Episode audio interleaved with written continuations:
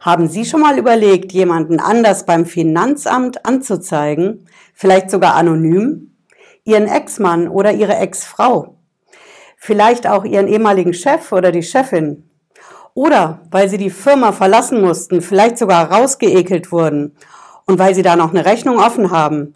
Genauso einen Fall habe ich heute mitgebracht. Da hat der ehemalige Vorstand den neuen Vorstand anonym beim Finanzamt angezeigt. Es geht um mehrere Leute. Niemand weiß, wer genau diese Anzeigen gemacht hat.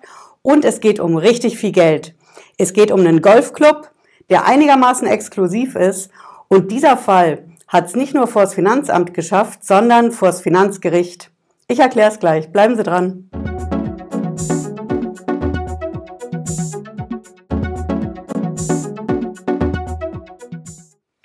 Bin Patricia Lederer, ich bin Rechtsanwältin in der Frankfurter Steuerrechtskanzlei Lederer Law.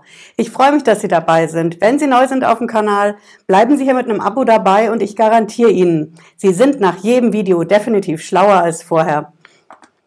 Ja, wir schauen uns heute die anonymen Anzeigen beim Finanzamt an und das Ganze in der exklusiven Atmosphäre von einem Golfclub. Ich habe den Fall mitgebracht. Das ist beim Finanzgericht in Berlin-Brandenburg verhandelt worden und die haben ein Urteil gemacht, 19 Seiten stark. Und ich sage Ihnen, was da los ist.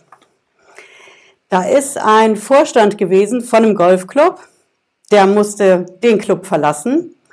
Und in der Folgezeit kam es dann zu anonymen Anzeigen beim Finanzamt. Warum? Das ist ein Golfclub, der einigermaßen exklusiv ist. Der verlangt von seinen Mitgliedern, die neu aufgenommen werden wollen, um da zu golfen, schlappe 20.000 Euro Eintrittsgebühr. On top auf die Jahresgebühr und was man da sonst noch so ausgibt. Ohne 20.000 Euro kommt man nicht rein. Das ist also quasi die Eintrittskarte. Und das war auch der Grund, weswegen der eine Vorstand den anderen angezeigt hat. Der hat nämlich argumentiert, okay, diese 20.000 Euro, dass die Leute das zahlen, zahlen müssen, um da golfen zu können, das ist ja erstmal eine Bedingung, um überhaupt da reinzukommen.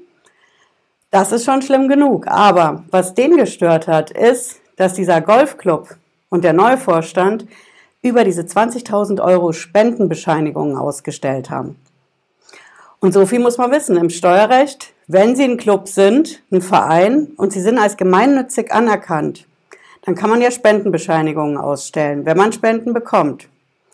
Und da ist es so gelaufen, dass diese 20.000 Euro Eintrittsgebühr, die wurden als Spende deklariert.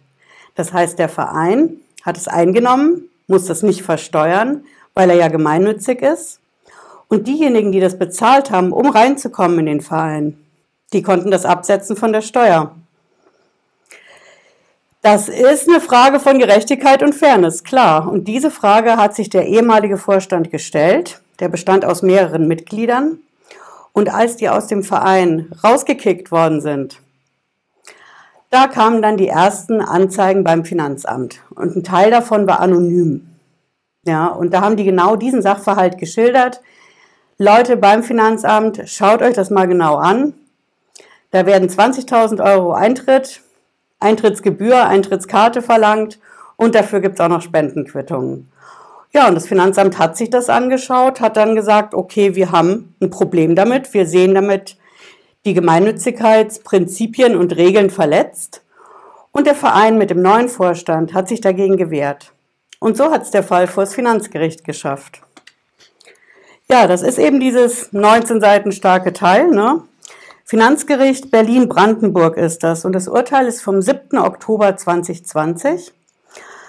Ja, das Finanzgericht hat sich viel, viel Mühe gegeben und hat versucht, den Sachverhalt aufzuklären, damit das Ganze auch in der Revision sicher ist und safe. Und die haben allein für den Sachverhalt, ich glaube, die Hälfte des Urteils gebraucht. Aber der BFH, also das höchste deutsche Steuergericht, das hat da natürlich ein Auge drauf. Je mehr der Sachverhalt aufgeklärt ist, umso sicherer bin ich dann in der Revision.